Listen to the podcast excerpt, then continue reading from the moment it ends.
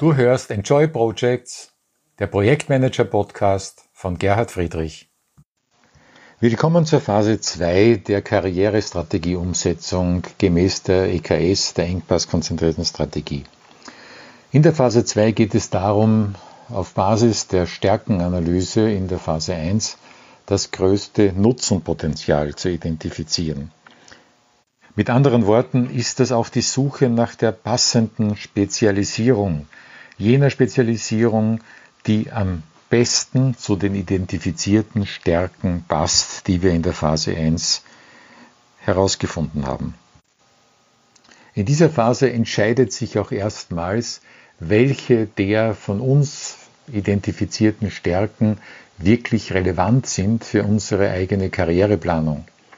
Ich sage das anhand eines Vergleichs. Es ist im Sport für gewisse Sportarten gut, kräftig, muskulös zu sein und in anderen etwa schlecht. Variante 1 im Fußball oder als Sumo-Ringer gelten ganz andere Kriterien, als wenn ich als Skispringer erfolgreich sein will.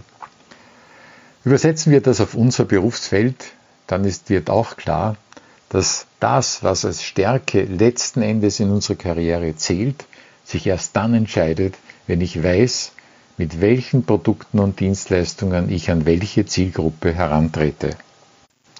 Daraus wird klar, dass zwischen der Phase 1 und der Phase 2 durchaus auch Rückkoppelungen bestehen, dass wir aus dieser Spezialisierungssuche heraus auch immer wieder auf Stärken stoßen, die wir vielleicht verwerten könnten und die uns vorher nicht so sehr als relevant erschienen sind. Bei dieser Suche gibt es allerdings ein ganz wichtiges Prinzip, das EKS-Prinzip Nummer 1, nämlich Konzentration der Kräfte.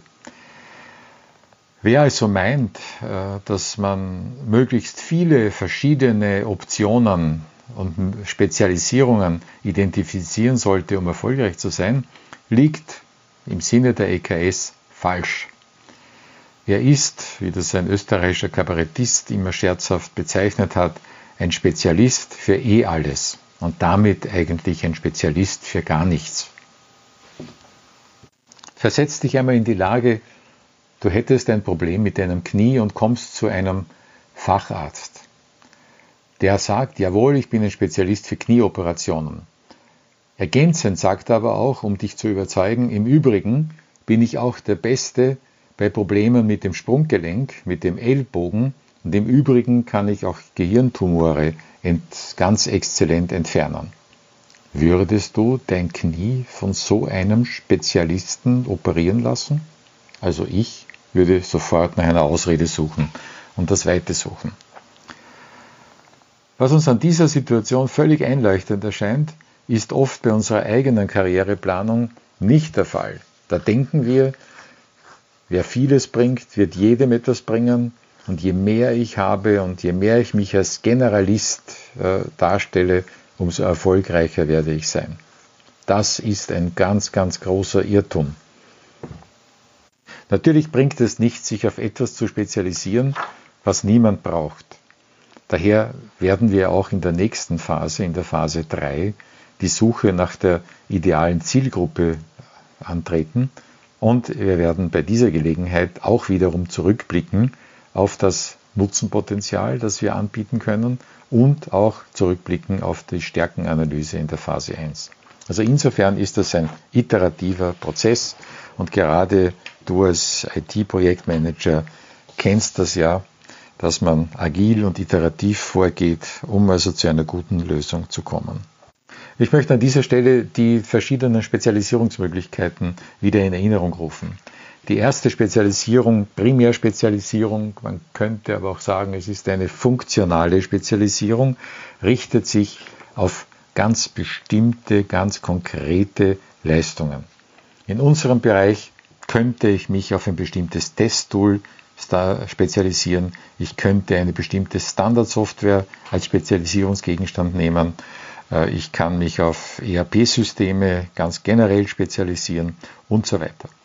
Wenn ich also so eng mit einem Tool oder einer bestimmten Methode verbunden bin, dann hat das durchaus Vorteile. Man kommt sehr rasch zu einem Ergebnis und wenn man eine Zielgruppe findet, die genau das sucht, dann ist man mit sehr geringem Aufwand ganz schnell im Geschäft. Wenn du also am Anfang deiner Karriere stehst, dann denke darüber nach, mit welchen Tools und Methoden du besonders vertraut bist und versuche daraus eine Value Proposition, also einen Nutzen, äh, ein Nutzenangebot zu erstellen. Wenn du aber in deiner Karriere schon etwas weiter bist, auch verschiedene Erfahrungen aufzuweisen hast und zum Beispiel mehrere Methoden oder mehrere Tools gleichermaßen kennst und auch damit bereits gearbeitet hast, dann überlege, ob es eine generelle Problemstellung gibt, auf die du dich spezialisieren könntest. Wir wissen, dass in der Wirtschaft allgemein diese Problemspezialisierung zunimmt. Ich habe das schon in einer früheren Folge erwähnt. Autofirmen versuchen sich zu Mobilitätsdienstleistern weiterzuentwickeln, Telekomunternehmen zu Kommunikationsdienstleistern und so weiter.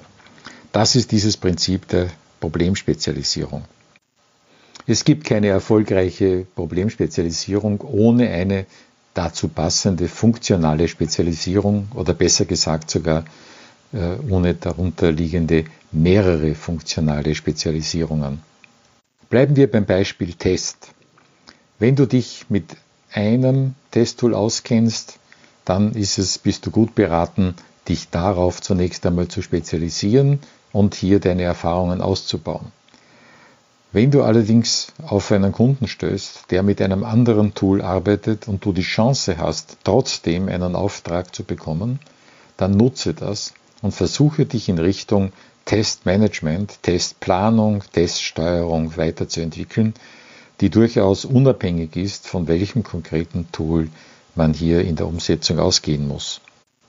Wenn du allerdings diese Spezialisierung auch noch anreicherst, indem du dir entsprechendes Fachwissen einer ganz bestimmten Branche aneignest, das heißt auch zum Beispiel in der Lage bist, äh, Testmanagement für Versicherungen oder noch konkreter für Lebensversicherungen oder Kfz-Versicherungen oder Krankenversicherungen anzubieten und auch kompetent wahrzunehmen, dann bist du bereits bei einer Problemspezialisierung, also bei der Stufe 2 der Spezialisierung angelangt.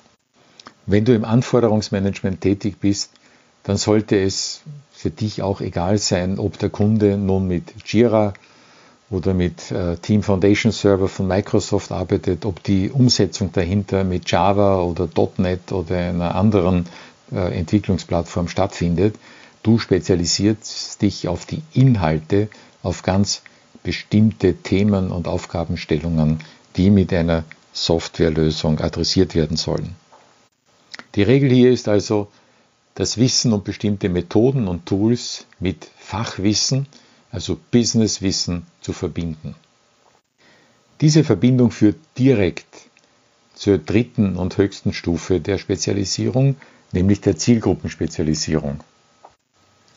Ich kenne etwa einen Softwareunternehmer, der seit Jahrzehnten erfolgreich unterwegs ist, indem er ERP-Systeme für Tischlereien anbietet.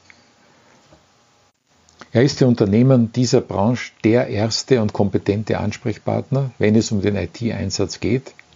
Und wir kommen dann später noch zur Kooperationsstrategie. Er kann diesen direkten Zugang und das Vertrauen der Zielgruppe dazu nutzen, um eben funktionale Spezialisierungen die er selbst nicht hat und die er auch gar nicht erwerben sollte, durch entsprechende Partner abzudecken. Damit festigt er seine Stellung in der Zielgruppe und wird immer mehr und immer mehr zu dem ersten Ansprechpartner bei allen Fragen, die es hier gibt. Das ist das von in der EKS genannte Prinzip der schiefen Ebene. Je mehr ich mich spezialisiere, je mehr ich mich zuspitze, umso steiler wird quasi der Grad, auf dem Mitbewerber sich hinauf handeln müssen. Und das wird ihnen immer weniger gelingen und sie werden abrutschen. Man kann sich das also vorstellen, so wie einen Spitzenberg, der immer, der immer steiler wird und wo also andere große Mühen haben, die Spitze zu erreichen, die ich bereits durch meine Spezialisierung erreicht habe. Das Ergebnis der Suche nach dem höchsten Nutzenpotenzial, also nach der Spezialisierung, auf die man äh, hinarbeitet, sollte allerdings nicht im stillen Kämmerchen passieren und keine theoretische Angelegenheit sein, sondern sie sollte im Dialog mit potenziellen Kunden, mit Kolleginnen und Kollegen äh, auch stattfinden. Und noch eine Regel gibt es. Es kann dieses Nutzenpotenzial nie etwas sein, wo du keine tiefgehenden Erfahrungen hast. Also auf irgendetwas zu stoßen, wo ich sage, das habe ich zwar noch nie gemacht, aber das wäre ganz, ganz toll für irgendwelche Kunden, die ich so im Auge habe, das wird jedenfalls scheitern. Daher ja auch die Phase 1, die Suche nach der, den Stärken der genauen Analyse meiner Ist-Situation, meiner wahren Potenziale, die ich dann zu einem solchen Nutzenangebot bündle. Dieses Nutzenangebot allerdings ist sinn- und wirkungslos, wenn ich nicht eine Zielgruppe habe, die bereit ist, dafür Geld auszugeben, mich also damit zu beauftragen oder mich als Angestellten in einem Unternehmen dafür aufzunehmen. Und diese Zielgruppensuche ist Gegenstand der Phase 3.